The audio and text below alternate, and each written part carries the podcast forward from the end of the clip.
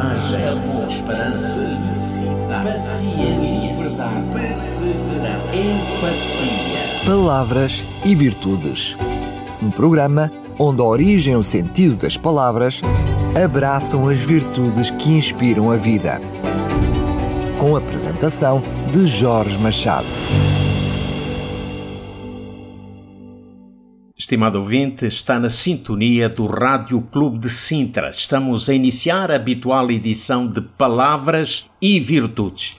É assim que vamos descobrindo no mundo das palavras aquelas que dão expressão às mais significativas virtudes que fazem da vida uma vida melhor. E hoje vamos abordar uma das mais raras virtudes e conhecer um pouco do seu significado e da sua importância para a vida humana. Estou a falar-lhe ou quero falar-lhe de perdão. Comecemos, como habitualmente, pela palavra. A palavra perdão é um substantivo masculino da língua portuguesa originado no latim perdonare e tem origem a partir da raiz latina per, que significa total, e donare quer dizer doar ou entregar. Deste modo, e segundo o sentido etimológico, perdoar é dar-se completamente, dar-se de tal forma que isso acaba por ser mais forte do que o erro do ofensor. Partindo desse princípio, entende-se que a vida é muito mais do que nos concentrarmos nos erros alheios ou pôr a culpa de tudo nos outros. Eu diria que, de certa forma, o perdão é um exercício necessário que nos permite compreender e aceitar as limitações do ser humano. De acordo com o dicionário, em primeiro lugar, o perdão é a absolvição da culpa, do agravo ou da dívida. Em segundo lugar, é o modo pelo qual uma pessoa é desobrigada a cumprir a exigência que lhe era imposta por causa do agravo ou prejuízo causado.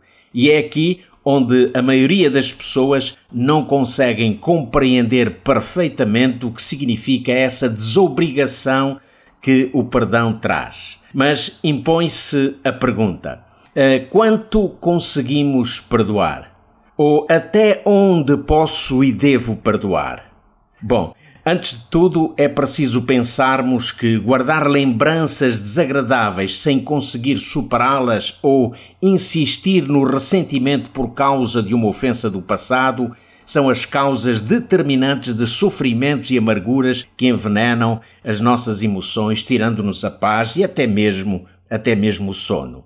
Quanto mais nos sentimos feridos, quanto maior tiver sido a força da injustiça, da ofensa ou até da traição, maior será o ressentimento. E eu pergunto: será que é possível superar o ressentimento que causa angústia quando ele se enraiza no íntimo? Bom, meus amigos, para se superar todo, todo esse ressentimento, a única solução, acredite, é o perdão.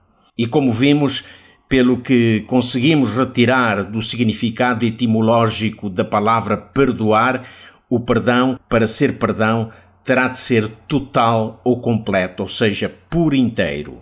O perdão é o antídoto para o ressentimento. E porquê? Porque o perdão é libertador, o perdão cura, o perdão traz alívio e paz ao coração. Mas uh, perguntamos como perdoar alguém que nos ofendeu, que foi injusto para conosco, ou que nos prejudicou grandemente, ou que nos virou as costas quando mais precisávamos. Perdoar é uma sagrada e imensa doação de Deus. Jamais conseguiremos medir a graça que advém do perdão. Aquele que é perdoado adquire uma outra dádiva que se chama gratidão. E quando essa gratidão é manifestada, ela atua como um bálsamo para o coração daquele que perdoou, suavizando a dor e apagando até o ressentimento. Mas, mas o perdão é esta dádiva que é capaz de transformar a vida do ser humano. O perdão destrói inimizades, une pessoas. O perdão, essa dádiva de Deus, é uma das mais poderosas armas contra o mal, contra o ódio, o rancor e, como já disse, contra o ressentimento. Benjamin Franklin foi um homem notável, foi um dos líderes da Revolução Americana, um homem de ciência, mas também reconhecido no mundo da literatura. Foi ele quem disse um dia: As três coisas mais difíceis do mundo são guardar um segredo, aproveitar o tempo e perdoar uma ofensa. Bom, mas houve alguém, sem dúvida, muito mais importante do que Benjamin Franklin Jesus Cristo. Ninguém falou tanto de perdão quanto Jesus. Certa vez, Cristo estava a ensinar os seus discípulos e Pedro, certamente lembrando-se do que Cristo tinha dito anteriormente acerca do, do perdão, resolveu questioná-lo: Senhor, até quantas vezes pecará o meu irmão contra mim e eu lhe perdoarei? Até sete? Jesus eh, lhe responde: Não te digo que até sete mas até 70 vezes 7. Repare, Pedro vai evocar um conceito judaico de que o perdão deveria ser concedido a alguém até sete vezes. E Pedro não perde a oportunidade para questionar Cristo sobre a validade desse preceito judaico. Mas agora veja só a resposta de Jesus: Não te digo até sete, mas até setenta vezes sete. Bom, com esta resposta, eu não sei se Pedro se pôs a fazer contas de cabeça para saber ao certo quantos são 70 vezes 7. Mas 70 vezes 7, segundo a ciência exata da matemática, todos sabemos que são precisamente 490. Ora, meus amigos, de uma coisa podemos ter a certeza: Jesus não estava interessado em falar acerca de conceitos baseados em número de vezes sobre o quanto devemos perdoar. A matemática de Deus é muito diferente da nossa matemática, porque o perdão não se mede pela quantidade. E Jesus está a tentar levar os discípulos para uma outra dimensão acerca do perdão. Jesus está a falar sobre a grandeza do perdão que não tem limites, ou seja, segundo a doutrina de Jesus Cristo, não deve haver limitações de quantas vezes devemos perdoar. O ato de perdoar, antes de tudo, é reconhecer que nós também somos falhos. Quando nos recusamos a perdoar, não reconhecemos nossa própria natureza e exigimos do outro um padrão que nem talvez nós mesmos somos capazes de viver. O perdão genuíno não surge pela força, pela obrigação, mas surge espontaneamente, ele brota do coração.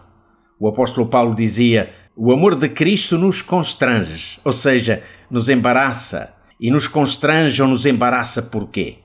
Porque o amor que Cristo demonstrou por cada um de nós eh, é tão elevado que não temos mais qualquer razão para não perdoar. O desejo e a necessidade de perdoar surgem no coração ou na consciência que é avivada pelo próprio Deus, no sentido de que guardar a ofensa não combina com o exemplo que Jesus Cristo nos deixou. Bom, ao concluir, deixo-lhe para sua reflexão uma das mais preciosas promessas de Deus que encontramos no Antigo Testamento.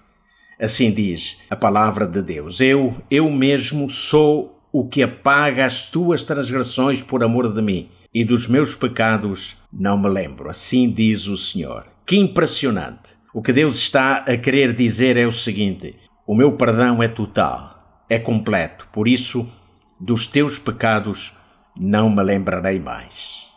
Bom, e é com esta promessa e com a certeza do perdão divino que hoje me despeço de si. Marcamos desde já um novo encontro aqui na sintonia da sua rádio, Rádio Clube de Sintra. Fica combinado. Até lá, o meu forte abraço. Coragem, amor, esperança, paciência, verdade, perseverança, empatia. Palavras e virtudes. Um programa onde a origem e o sentido das palavras abraçam as virtudes que inspiram a vida. Apresentação de Jorge Machado.